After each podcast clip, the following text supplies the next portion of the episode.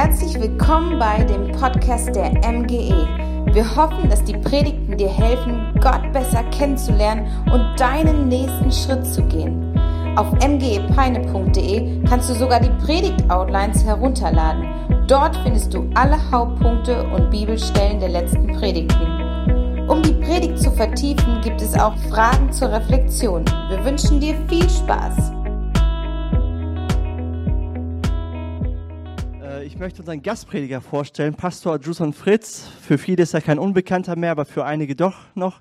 Also er ist ein Freund, ein guter Freund von mir. Er ist mein Pastor, also aus seiner Gemeinde komme ich und Christine auch. Und er ist mit seiner Familie heute hier, mit seiner Frau Damaris und seinem Sohn Matteo, der ist gerade unten im Kindergottesdienst. Und ich freue mich, dass ihr hier seid. Ich freue mich, dass du heute predigst. Gottes Segen wünsche ich dir. Ne? So einen kräftigen Applaus. Vielen Ja, einen wunderschönen guten Morgen auch von meiner Seite. Wir freuen uns auch hier zu sein. Dankeschön für das herzlich willkommen sein. Ähm, ja, wir freuen uns hier zu sein. Ähm, so als Einstieg ist es ja immer so, man stellt sich vor, einige kennen mich, einige nennen mich, so, nennen mich sogar Adi, ihr dürft mich wirklich so nennen, das ist okay. äh, Adjusson Fritz, gebürtiger Brasilianer, Deutsch-Brasilianer und meine Eltern haben sich etwas dabei gedacht, dass sie mir den Namen gegeben. Ich habe einen ganz, ganz, ganz typischen Vornamen, einen typischen brasilianischen Vornamen. Ich könnte eigentlich Hans Georg oder Hans Helmut, so, so auf, auf diese Ebene, das heißt Adjusson. Äh, das ist ein typischer brasilianischer Vorname und ich habe den typischsten deutschen Nachnamen, Fritz. Deshalb Deutsch-Brasilianer, Pastor in Rödinghausen seit über zwölf Jahren und wir freuen uns heute Morgen hier sein. Mein Papa hat sich etwas dabei gedacht. Adjusson war nämlich in den, in den 80er ein Boxer gewesen. Äh, und er liebte diesen Boxer und Adjuso Magila und deshalb habe ich den Namen bekommen. Zum Glück bin ich nicht zwei, zwischen 2008 und 2014 geboren, weil dann würde ich jetzt Wladimir Glitschko heißen. Das ist, das ist gut dabei. Ja, ich habe heute das Vorrecht, das Wort Gottes euch mitzuteilen und ich habe äh, so gedacht, in der Laufe der Woche nimmst du Schublade eins, zwei, drei, so als Pastor hat man ja schon ein paar Predigten vorbereitet und äh, so die Tendenz, vielleicht so die Lieblingsgeschichte zu erzählen, aber irgendwie ich das empfinden, nein, die Lieblingsgeschichten, die lässt mal da und mach mal das, was ich will. Apropos Lieblingsgeschichte, Matteo, der hat auch so seine Lieblingsgeschichten kennt ihr bestimmt auch bei Kindern. Ähm, und letztes Jahr hatten wir das Vorrecht, dass, dass Pastor David Schneider aus Ulm bei uns zu predigen war. Und ähm, ähm, Matteo liebt die Geschichte von Goliath und von David. Und meine Frau, wie sie es gehört hat, zu Matteo erklärt, wir haben bekommen heute Samstagnachmittag Gäste. Bitte sei doch lieb zu unserem Gast. David kommt nämlich zu uns. Und Matteo in seinen vier Jahren war, jetzt ist er gerade fünf geworden, vier fragt, und kommt Goliath auch mit? ich las letztens ein Gedicht wieder, ein eigentlich ein sehr bekanntes Gedicht, und ich war aber erschrocken darüber. Vielleicht kennst du es nicht, vielleicht kennst du es, dann behalte bitte die Spannung bis am Ende der Predigt. Aber ich möchte euch hineinnehmen in ein Gedicht. Und als ich das gelesen habe, dachte ich, das gibt's nicht. Wieso kann man so ein Gedicht schreiben? Da geht es um die Ortsgemeinde und das Gedicht heißt, äh, möchte ich vorlesen, die Ortsgemeinde ist die Hoffnung der Welt. Nein, Tatsache ist, dass Gott hier nicht mehr wohnt. Ich glaube nicht, dass Freude möglich ist, dass es sich in Gemeinschaft besser leb lebt, dass wir einander radikal lieben sollen. Die Wahrheit ist, dass die Gemeinde kurz vor dem Aussteht. Ich weigere mich zu glauben, dass wir Teil von etwas sind, was über uns selbst hinausreicht und dass wir verändert wurden, um zu verändern. Es ist doch ganz klar, dass Armut zu übermächtig ist, dass Rassismus nicht zu überwinden ist, dass das Böse nimmer zu besiegen sein wird. Ich kann unmöglich glauben, dass Dinge sich zum Besten wenden. Es wird sich herausstellen, dass Gott nicht helfen kann. Und du liegst falsch, wenn du glaubst, Gott kann. Ich bin davon überzeugt, man kann Dinge nicht verändern. Es wäre eine Lüge, würde ich sagen, Gott kümmert sich. Ich war schockiert, als ich das zum ersten Mal gelesen habe, muss ich zugeben. Und ich möchte dir an dieser Stelle sagen, Gott kümmert sich um deine Situation. Wie dieser prophetische Eindruck hier war. Gott kümmert sich. Gott ist ein Gott, der sich kümmert. Und Gott, ich bin davon überzeugt, dass er dich verändert hat, um dein Umfeld zu verändern. Gott hat dich verändert, damit du den Unterschied, Gott hat dich verändert, damit du äh, den Unterschied machst. Und ich möchte an dieser Stelle dir sagen, Gott traut sich anscheinend mehr zu, als wir uns selbst oft, oder? Geht es dir auch oft so? Ich denke, meine Güte, wieso soll ich das jetzt leisten? Wieso soll, wie soll ich das jetzt schaffen? Und dann kommt mir sofort der Gedanke, natürlich nicht ich, Adjus, und du musst es auch nicht schaffen, sondern ich werde es durch dich schaffen. Heute Morgen möchte ich etwas, ein Gedanke weitergeben und ich bin mal zu frech und ich klaue mir hier mal ein, einen Stuhl. Es ist so, dass ich davon überzeugt bin, meine Predigt heißt mehr Menschen, mehr wie Jesus. Das ist auch das Motto, ist auch das, was wir als Vorstand, als Leiterschaft der Ekklesierkirche in Deutschland weit auf dem Herzen haben. Aber ich möchte, wenn wir das sagen, möchte ich ganz bewusst heute Morgen Jesus ganz bewusst ins Zentrum der Gemeinde platzieren. Wisst ihr, was für eine Gefahr wir immer wieder haben, dass, dass wir die Bühne des Lebens übernehmen und Jesus nicht mehr den Platz hat, den ihm gehört. Und das ist eine große Gefahr, die wir haben. Wir leben in einer Zeit, die wir wo wir geprägt wurden von unserem Umfeld, von unserer Familie. Wir sind alle geprägt von, von unserer Gesellschaft, aber darüber hinaus diesen ganz starken Gedanken des Humanismus, der ins Zentrum von allem immer den Mensch stellt. Der Humanismus ist die Vergöttlichung des Menschen und die Gefahr ist, dass auf die Bühne unseres Lebens wer immer wieder sitzt? Adjuso, Adi. Und es ist so wichtig, dass wir immer wieder Jesus sagen, das ist dein Ort. Und wir müssen die Bühne unseres Lebens immer mal wieder zwischendurch aufräumen und sagen, das ist dein Ort. Wir müssen das ganz neu immer wieder platzieren. Du hast Gemeinde gepflanzt. Du bist der, der das Zentrum dieser Gemeinde ist. Und das begeistert mich und das, das gibt mir Hoffnung. Und darum geht es. Es geht darum, dass wir heute Morgen ganz neu auch wieder verstehen, Jesus ist das Zentrum der Gemeinde. Er hat gepflanzt, er baut, es ist seine Gemeinde, es ist nicht meine Gemeinde, es ist nicht eine Gemeinde von irgendjemand, sondern er ist das Zentrum auch dieser Gemeinde. Und das wünsche ich mir von Herzen und wünsche mir das auch in deinem persönlichen Leben. Vielleicht musst du auch gerade mal aufräumen und sagen, Jesus, das stimmt. Und wie schnell nehmen wir diese Position ein? Wir lassen uns so schnell ablenken von Umständen durch Situationen, wie er es auch gebetet wurde, wo wir echt, wo Jesus nicht mehr im Zentrum steht. Ja, ich bin davon überzeugt, es gibt Hoffnung. In diesem Gedicht sagt, es gibt keine Hoffnung für diese Welt. Ja, es gibt Hoffnung. Ich bin davon überzeugt, dass es Hoffnung gibt. Und Paulus erklärt Hoffnung so in Römer 8, 24. Darauf können wir zunächst nur hoffen und warten, ob wir, obwohl wir schon gerettet sind. Hoffen aber bedeutet, noch nicht haben. Denn was einer schon hat und sieht, darauf braucht er nicht mehr zu hoffen. Hoffen wir aber auf etwas, das wir noch nicht sehen können, dann warten wir zuversichtlich darauf. Hoffnung meint immer, es kommt oder es wird eintreffen. Wann ist unklar, aber es kommt. Davon bin ich überzeugt. Und das ist Gott hat uns gesetzt als seine Gemeinde, um den Unterschied zu machen, um Hoffnung zu sein. Und mich begeistert das. Mich begeistert das, dass Menschen aus verschiedenen Generationen, Menschen aus verschiedenen äh, Nationen Jesus erkennen und sagen, ja, ich habe es verstanden. Jesus gehört ins Zentrum meines Lebens. Er ist für mich gestorben, er ist auferstanden und er lebt. Und weil er lebt, will ich vom Thron auch herabstehen und will sagen, Jesus, du bist der, der auf dem Thron sitzt. Du bist der, der das Zentrum gehört. Du bist der, der mir neue Hoffnung gibt. Mein erster Punkt habe ich genannt. Der Herzschlag Gottes, er schlägt für Menschen. Und Kirche ist immer ein Ort, wo es um Menschen geht. Ich liebe das Gleichnis vom verlorenen Sohn. Wer, wer noch? Äh, da ist jemand, der der sagt, ich will meinen Weg gehen. Ich bin das Zentrum. Ich will mein Geld, ich will mein Erbe und ich will meinen Weg gehen. Es geht doch um mich.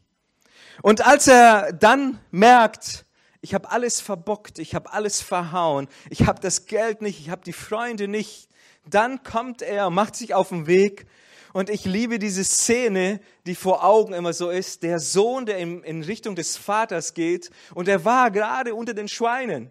Danach hat er auch noch gerochen.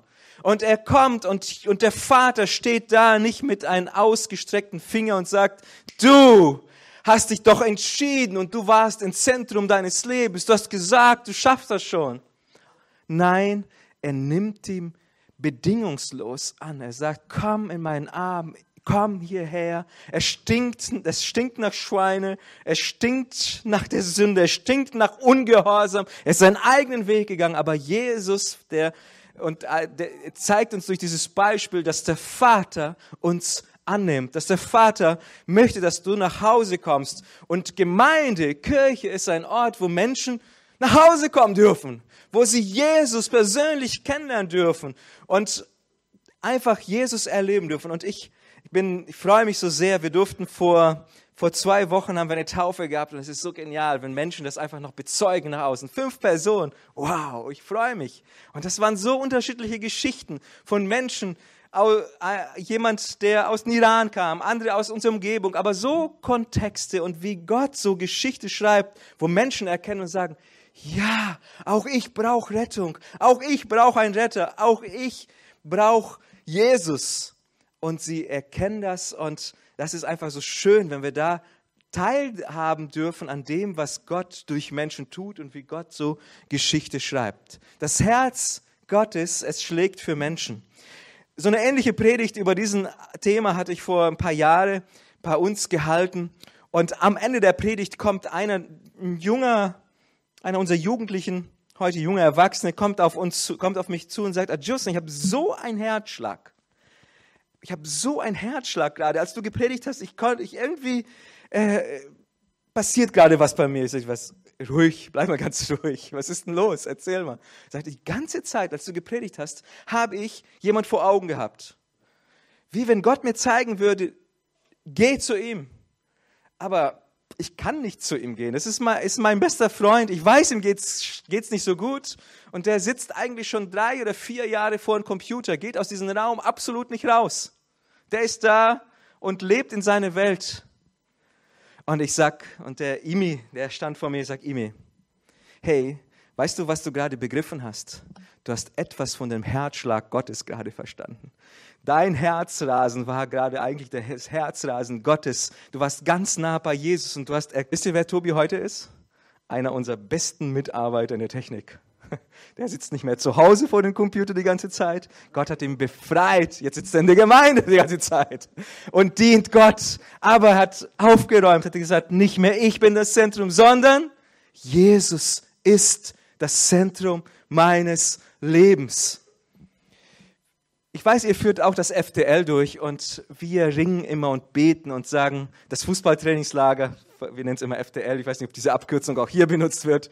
Äh, wir führen dieses Fußballtrainingslager durch und wir beten immer wieder für Menschen, dass sie doch Jesus auch erkennen als ihr Retter und Erlöser. Vor einer Woche hatten wir das Willkommensessen und ich durfte mit großer Freude eine Familie begrüßen, die sich auf dem Fußballtrainingslager für Jesus entschieden haben. Und es war nicht nur eine Person, es war nicht nur die Ehefrau oder der Ehemann, sondern es war die ganze Familie. Wie schön ist das denn? Gott hat diese Familie gezogen und sie und Gott, Gottes Herzschlag sind die Menschen, die verloren gehen. Und Lukas 19, Vers 10 steht, der Menschensohn ist gekommen, um das Verlorene zu suchen und zu retten. Das ist seine Absicht, das ist sein Wunsch. Aber wisst ihr, was die größte Herausforderung für uns ist? Und das ist auch meine große Herausforderung. Die Menschen mit Gottes Herzen zu sehen. Ich glaube, das müssen wir lernen, Menschen mit Gottes Herzen zu sehen. Und die Frage, die ich uns stelle, ist, wofür schlägt dein Herz? Kannst du Menschen mit Gottes Herzen sehen? Wie geht es dir dabei, wenn du in, der, in den Supermarkt bist und da gerade gegenüber jemand steht oder du gerade eine lange Schlange hast? Ach, wie schnell sitzen doch wir wieder da auch auf dem Thron unseres Lebens. Ich meine, es ist doch mein Recht jetzt, jetzt muss ich und so weiter. Versteht ihr, was ich meine? Wir, wir positionieren uns und Jesus will, zieht uns immer wieder zurück und sagt, es wäre so schön, es wäre richtig gut, wenn du mal endlich kapieren würdest, Ajuso, dass Menschen Jesus mich brauchen. Deshalb meine Frage, kannst du Menschen mit Gottes Herzen sehen? Mein zweiter Punkt ist, Gemeinde oder Kirche, sie ist keine Option. Warum ist sie keine Option? Weil Jesus selbst die Gemeinde gegründet hat. Jesus selbst ist der Gründer dieser Gemeinde. Es war sein Plan, nicht der Plan von Personen, die vor 50 oder 60, ich weiß nicht, wie viele Jahre die Gemeinde ist, sondern es war Gottes Plan, es war Jesus Plan gewesen, dass diese Gemeinde gegründet wird. Und ihr seid in einem Ort, knapp 50.000 Einwohner, richtig? Peine? So, lass uns mal ganz optimist sein. Gibt es 1% oder 3% Gläubige in, in Peine? Lass uns doch mal 1000 oder 2000, ach vielleicht 5000. Und trotzdem sind immer noch 45.000 Menschen, die Jesus persönlich nicht kennen. Ist uns das immer wieder bewusst? Ich weiß es nicht. Mir, ich muss mir das immer wieder vor Augen stellen. Es gibt unglaublich viel Menschen, wofür das Herz Gottes schlägt, und zwar für die Verlorenen, die Jesus persönlich nicht kennen. Und deshalb hat Jesus selbst gesagt, und ich sage dir auch, du bist Petrus, und auf diesen Felsen will ich meine Gemeinde bauen, und die Pforten der Hölle sollen sie nicht überwältigen. Lokale Kirche ist keine Option, sie ist selbst von, von Jesus gegründet. Amen. Er wollte die Gemeinde hier in Peine. Er wollte diese Gemeinde hier vor Ort. Und die anderen natürlich auch, weil seine Absicht ist, Menschen zu retten. Jesus will, dass Menschen zurück nach Hause kommen, zu ihm nach Hause kommen. Lokale Kirche ist keine Option und ist eine falsche Auslegung von Menschen, wenn sie sagen, ähm, es ist so ein Trend gerade. Der Gottesdienst wird auch gerade über, übertragen und das ist super. Schön, dass du, schön, dass Sie zuschauen. Das ist toll.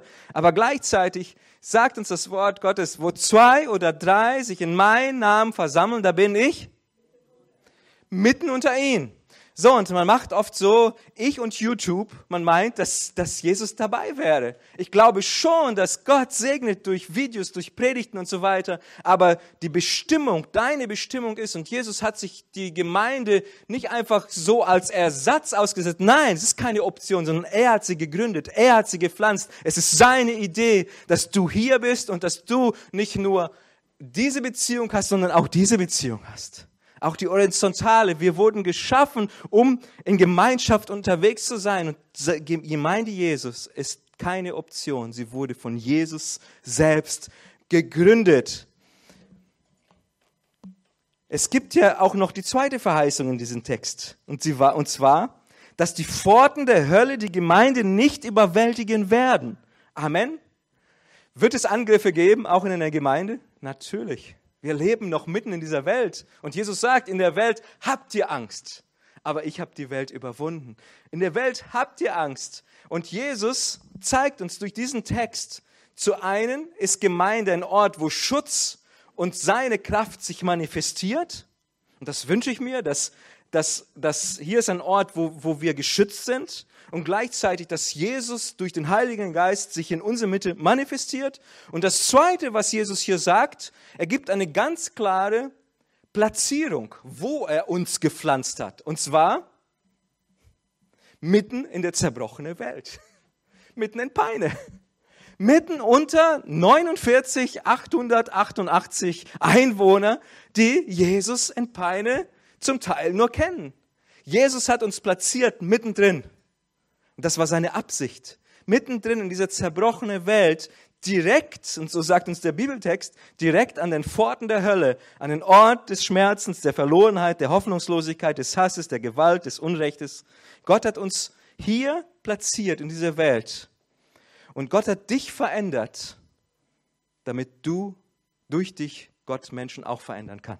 Amen. Gott hat dich nicht einfach nur verändert, dass du verändert bist, sondern hat dich auch verändert, damit du durch dich andere Menschen verändert werden. Wenn Gott dich heute segnet, segnet er mit einer Absicht, damit du ein Segen für andere bist. Das lesen wir im Alten Testament. Ich segne dich, damit du ein Segen für andere bist. Und es ist so wichtig, dass wir das verstehen und dass du Gottes Mission nämlich zu deiner Mission machst. Das ist ein ganz wichtiges Schlüsselwort, das wir auch verstehen müssen. Ein Satz, der vielleicht so mal schnell rausgesagt wird, aber es ist so wichtig, dass wir das verstehen. Gott hat uns als Gemeinde Jesu platziert, um den Unterschied zu machen, um, äh, damit wir dass durch uns, durch seine Gemeinde Menschen Hoffnung, Orientierung und Menschen Jesus persönlich kennenlernen. Amen. Mein dritter Punkt und letzter Punkt. Du bist etwas, du bist Teil von etwas, was über dich hinausreicht. Wir dürfen Teil sein von etwas, das über uns hinausreicht, und zwar Teil seiner Kirche, seiner Gemeinde. Ähm, und seine Gemeinde hat eine Vergangenheit, seine Gemeinde hat ein Heute, aber wo viele Menschen Angst haben und wo sie sich Gedanken machen und immer wieder, wir stehen immer wieder vor dieser Herausforderung, wie ist es morgen? Und unsere Ausrichtung in die Zukunft ist ganz, ganz wichtig, dass die gut, dass wir eine fokussierte, dass wir eine visionäre, dass wir eine gute Ausrichtung in der Zukunft haben. Ich möchte euch in die Geschichte hineinführen. 400 Jahre waren vergangen, als äh, schon das Volk Gottes in der Sklaverei war. Inzwischen war das Volk Gottes gewachsen und Mose bekommt den Ruf, Mose bekommt den Auftrag, das Volk Israel aus der Sklaverei rauszuführen. Und Israel befindet sich sozusagen vor einer Schwelle. Und diese Schwelle äh, ich musste das auch Wort erstmal als, als Deutsch-Brasilianer auch erstmal mir erklären lassen und verstehen, was das bedeutet, weil man mir, wo ich 2006, wo wir geheiratet haben, hat man auch gesagt, heute trägst du deine Frau über die Schwelle. Und ich dachte, was meinst du? äh, ich habe es aber jetzt verstanden. Es ist oft so, was wie ein Hindernis. Die Tür, die man hineintritt, ist dieser untere Teil. Das ist eine Schwelle. Und, und das Volk Israel stand vor so eine Herausforderung, vor so eine Schwelle um in das verheißene Land, nicht der Ehe, sondern das verheißene Land, was Gott ihnen versprochen hat, einzuziehen. Und dann gibt Gott in Mose einen Auftrag, gibt das Volk Israel einen Auftrag, such dir zwölf Leiter aus. Zwölf Leiter, um einfach sich das Land anzuschauen letztendlich. Das ging nicht darum, um zu sagen, ziehen wir ein oder ziehen wir nicht ein.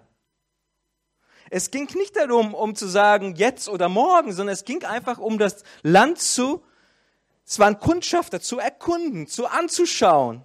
Und diese zwölf machen sich auf den Weg und sind 40 Tage dort.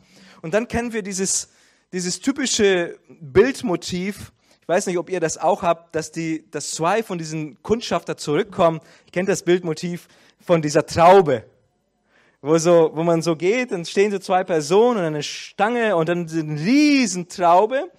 Es ist anhand von 4. Mose 23. Da kamen die Kundschafter in Eschtocktal. Dort pflückten sie Granatäpfel und Feigen Sie schnitten eine Weinrebe ab, die so schwer war, dass zwei Männer sie an einer Stange tragen mussten. Unglaublich. Kann man sich gar nicht vorstellen. So riesig muss sie gewesen sein. Aber hier in 4. Mose 13 und 14 ist diese Aussendung der Kundschafter. Diese auserwählte Leiter, die sind 40 Tage in Kanaan. Und warum erzähle ich uns das? Weil ich glaube, dass wir persönlich, du und ich, aber auch als Gemeinde, wir immer wieder vor so eine Schwelle stehen. Und ich glaube, dass ihr hier in Peine auch gerade vor so eine Schwelle steht. Ich glaube, ihr wisst, wovon ich rede. Man steht vor so eine Schwelle und man denkt, wie wird das? Wie wird das sein, wenn so eine neue Phase vor einen steht? Was, was macht das mit einem? Und Damals war das viel mehr als nur eine militärische Expedition oder eine Entdeckungsreise, sondern wir merken hier, dass das unglaublich viel Inhalt hier wir erkennen können. Es geht hier zum Beispiel um Entschlossenheit, wie weit man sich auf die Verheißung Gott, Gottes einlässt und wie weit eben nicht. Und ich glaube, es ist ganz wichtig, dass wir als seine Kinder, die wir mit Jesus unterwegs sind, dass wir Jesus vertrauen, auch wenn die Umstände, wenn die Fakten, wenn die Statistik, wenn vielleicht deine Erfahrung dagegen spricht. Äh, und die Frage ist immer wieder, was sehen wir und was siehst du? Diese zwölf sind 40 Tage in diesem Land. Davon sind zwei, die haben etwas gesehen, aber zehn davon haben was ganz anderes gesehen. So hat man den Eindruck. Zwei sind gelassen und zehn sind total im Angst. Die sehen sich und sagen, wir, wir, wir sind wie Heuschrecken im Gegenteil zu denen dort. Das schaffen wir nie. An der Schwelle. Was bedeutet es, an der Schwelle zu sein? Ich möchte euch uns euch als Leiterschaft, aber auch als Gemeinde, dass wir gerade an Zeiten, wenn wir an einer Schwelle stehen, dass wir ganz besonders aufmerksam unsere geistliche Ohren spitzen, um zu hören und zu schauen, um zu sehen, was hat Gott gerade jetzt vor. Es ist ganz entscheidend. Nicht, was sind meine Bedenken, was ist meine Sicht für etwas, sondern was hat Gott vor hinter dem Ganzen? Wo ist hier der, der Weg Gottes? Und ich meine, Rick Warren hat das einmal gesagt, ich möchte, oder hat das gebetet, ich möchte nur die Wege gehen, die du schon für mich vorbereitet hast. Das ist entscheidend, dass wir als seine Kinder und auch als seine Gemeinde in Peine die Wege gehen, die Gott schon vorbereitet hat. Und diese zwölf machen sich auf den Weg und stehen vor dieser Schwelle. Und Zwei davon, würde ich jetzt mal sagen, interpretieren das Ganze glaubensvoll. Und zehn davon interpretieren das mit Augen der Angst. Sehen was ganz anderes. Aber als die anderen zwei. Sie haben aber, und das ist, glaube ich, ganz entscheidend, und das zeigt mir die biblische Geschichte, wir können Fakten unterschiedlich interpretieren. Wir können Situationen unterschiedlich interpretieren. Deshalb gibt es in der Bibel auch schon vier Evangelien, weil es die ganze Geschichte von vier verschiedenen Perspektiven dargestellt wird. Und so wird jede, jede Situation auch in eine Leiterschaft oder eine Gemeinde unterschiedlich bewertet und unterschiedlich interpretiert. Aber ich möchte euch eins sagen, und in Bezug auf diese Geschichte der zwölf Kundschafter, wichtiger als die Fakten selbst sind, ist, wie wir die Fakten interpretieren. Hat Kaleb die Fakten ignoriert? Natürlich nicht. Er hat sie nur glaubensvoll interpretiert.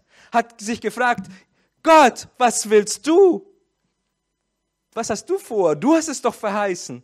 Und hier sehen wir ganz deutlich zwei Beurteilungen. Die eine Geschichte, sie sammeln die Fakten und bekommen Angst und scheitern. Und das Zweite ist, man folgt der Verheißung und sie erleben, was Gott für sie vorhatte. Sie erleben, was Gott für sie geplant hat. Und ich glaube, wenn wir in so einer Schwelle sind, nehmen wir mal als Beispiel, ich stehe hier vor dieser Schwelle, es ist wichtig, gerade an dieser Stelle, dass wir jetzt Fragen auch zulassen, dass wir Fragen auch stellen, aber sie an der richtige Person und am besten wir stellen die Fragen an Gott, sagen, Gott, was ist dein Plan? Das müssen wir immer wieder, ganz persönlich, auch wenn du in dein persönliches Leben vor so einer Schwelle stehst, möchte ich dich ermutigen zu sagen, Jesus, äh, hilf mir, gib mir gerade den Durchblick. Wie oft ist es doch so nebulös und man weiß nicht, wo es hingeht und man fragt sie und man geht schon Schritte. Das Beste ist, Jesus, ich will die Wege gehen, die du schon für mich vorbereitet hast. Jesus, ich will das tun, was dein Plan ist. Was ist dein Auftrag? Und wir in Schwenningdorf, wir fragen uns immer wieder, wir stehen auf vor so einer Riesenschwelle. Wir haben jetzt, wir bauen schon über zwei Jahre und, und äh, mit der Gnade Gottes werden wir nächstes Jahr in das, in das alt renovierte Gebäude einziehen. Und äh, es, ich sehe es schon, es wird wunderschön. Viele können das noch nicht sehen. Ja, mittlerweile schon, aber oft konnte man das nicht sehen. Aber es wird wunderschön. Gott hat etwas vor und wir stehen auch vor so einer Schwelle und die Frage ist, welchen Auftrag haben wir als Gemeinde Jesu? Warum? Macht Gott das gerade mit uns so? Wieso gehen wir diesen Weg gerade? Oder welchen Schwerpunkt hast du für uns? Welche Schritte sollen wir gehen? Was ist dran? Wie könnten wir Menschen aus unserer Umgebung erreichen für Jesus? Welche Strategien sind dran? Diese Fragen müssen wir immer wieder zulassen. Die müssen wir uns immer wieder stellen. Und es ist ganz entscheidend, dass wir Fragen zulassen, dass wir sie stellen und dass wir die Fakten interpretieren. Aber noch wichtiger als die Fakten selbst ist es, dass wir sie richtig interpretieren. Und ich komme zum Schluss. Und hier spürt man, wenn du heute Nachmittag vielleicht 4. Mose mal durchliest, äh, 13 und 14, man spürt förmlich in diesem Text, wie diese zwei gelassen sind. Wie sie gelassen sind, sagen, Gott hat alles unter Kontrolle. Und man spürt bei den anderen, wie sie das Ganze mit Augen der Angst anschauen. Und für mich ist so ein Fazit, sie sehen mit Augen der Angst, sie trauen es nicht, sich nicht und sie verlieren. Das ist das, das Gefährliche dabei. Wenn man mit Augen der Angst etwas anschaut, dann verlieren wir dabei den Blick auf Gott. Und wir schauen wieder viel zu sehr auf uns selbst. Und Jesus sagt, ist es deine Gemeinde, ist es meine Gemeinde? Jesus sagt deutlich, meine Gemeinde, er gehört auf den Thron. Er ist der, der auf dem Thron sitzt und er hat gesagt, es ist meine Gemeinde. Und ich habe euch gesetzt, ich habe euch gepflanzt, um hier den Unterschied zu machen. Und ich werde, und ich muss sagen, ich war sehr traurig, als ich die Nachricht auch hörte. Ich kann das total nachvollziehen. Und mein Herz hat geweint. Aber ich weiß eins, dass Jesus seine Geschichte mit dieser Gemeinde weiterschreiben wird. Und ich glaube, dass er noch viel vorhat. Amen. Ihr seid noch nicht am Ende der Geschichte. Gott, es ist seine Gemeinde und er hat gesagt, ich baue meine Gemeinde. Und ich habe euch gepflanzt, um den Unterschied zu machen. Ich habe euch verändert, um zu verändern. Und ich möchte euch ermutigen, dass ihr euch anschließt an, den, an Kaleb. Er sieht mit Augen des Glaubens. Er sieht die harten Fakten, aber er vertraut aber auf Gottes Versprechen, dass er für sein Volk kämpfen wird. Amen. Er kämpft für sein Volk. Er kämpft für seine Gemeinde. Und oft haben wir ja, wir sehen etwas, aber wir sehen es nicht. Ich habe die Predigt heute gestartet mit einem Gedicht.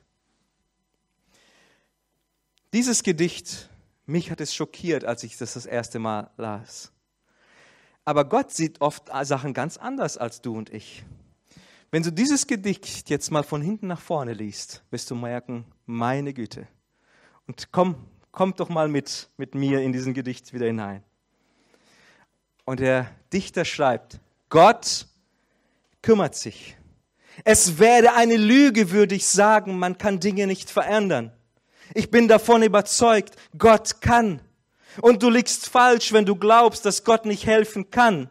Es wird sich herausstellen, dass Dinge sich zum Besseren wenden. Ich kann unmöglich glauben, dass das Böse niemals zu besiegen sein wird, dass Rassismus nicht zu überwinden ist, dass Armut zu übermächtig ist. Es ist doch klar, dass wir verändert wurden, um zu verändern.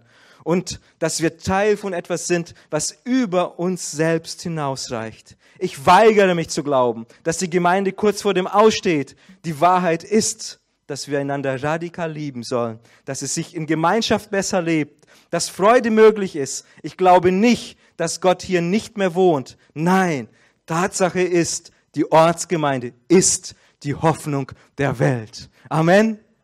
Hey, Jesus hat oft so einen anderen Blick für Dinge, als wir sie haben. Wir meinen, jetzt ist alles aus. Und Jesus dreht das einfach mal um und sagt, das ist meine Perspektive für euch. Und er sagt, ich kümmere mich. Gott kümmert sich. Amen. Ich möchte noch für uns beten.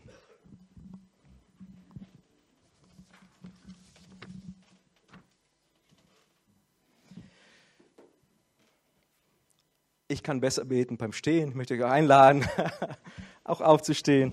Aber du darfst doch sitzen bleiben in ein freies Land und in eine freie Gemeinde. Halleluja. Es ist so gut zu wissen, Vater im Himmel, dass du dich kümmerst.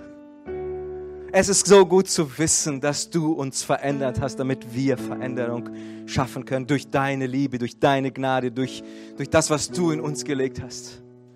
Danke, dass du nicht am Ende bist mit dieser Gemeinde, sondern du bist eigentlich erst so ein richtiger Durchstart, Jesus. Du schreibst Geschichte. Du kennst Jesus alles. Du kennst gerade, was wir brauchen, was jeder einzelne von uns, der hier sitzt oder jetzt hier steht, braucht. Jesus, ich preise dich dafür. Danke, dass du uns immer wieder ermutigst, dass wir Fakten glaubensvoll interpretieren. Jesus, und du hast uns heute Morgen auch gezeigt, dass es wichtig ist, dass wir mit Augen des Glaubens die harte Fakten interpretieren. Das Vertrauen, dass du, was du versprichst, dass du es auch wirklich hältst. Was du versprichst, das hältst du gewiss. Danke, Jesus, dafür. Und du kämpfst für uns. Danke, dass du Gemeinde baust. Und Jesus, danke dir, dass du Gemeinde hier gepflanzt hast. Du hast die Gemeinde gegründet. Es war nicht eine Gründung von Menschen vor 50 oder 60 Jahren, sondern es warst du selbst, die diese Gemeinde gegründet hat. Was für ein Vorrecht.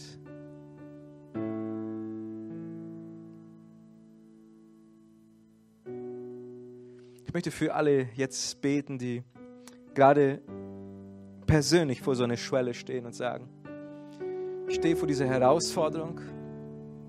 Ich weiß nicht, wie ich diese Fakten interpretieren soll. Ich möchte sie glaubensvoll interpretieren, aber ich habe auch die Kraft gar nicht dazu. Ich brauche Gottes Kraft. Dann möchte ich gerade gerne für dich beten und dann kannst du gerne deine Hand gerade als Zeichen geben. Dann würde ich für dich beten von hier vorne. Dankeschön, ich habe deine Hand gesehen. Deine auch, deine auch, deine auch. Deine auch. Deine auch.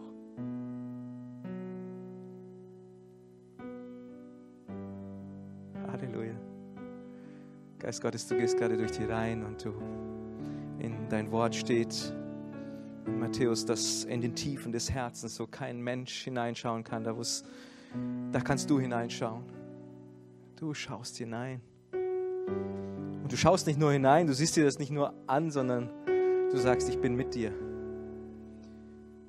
Und du lädst uns heute Morgen ein, da wo wir so eine Schwelle stehen, dass wir alle unsere Sorgen, dass wir sie ablegen. Dass wir all das, was uns beschäftigt, all das, was wir meinen, wir haben es nicht im Griff, dass wir es ablegen. Und du lädst uns auch ein und sagst, ich will das Zentrum deines Lebens sein. Du sagst auch, ich bin der Herr, der auf dem Thron sitzt. Und ich passe auf, ich kümmere mich. Danke, Jesus, für dein Werk. Danke für dein Reden heute Morgen. Du bist hier in unserer Mitte.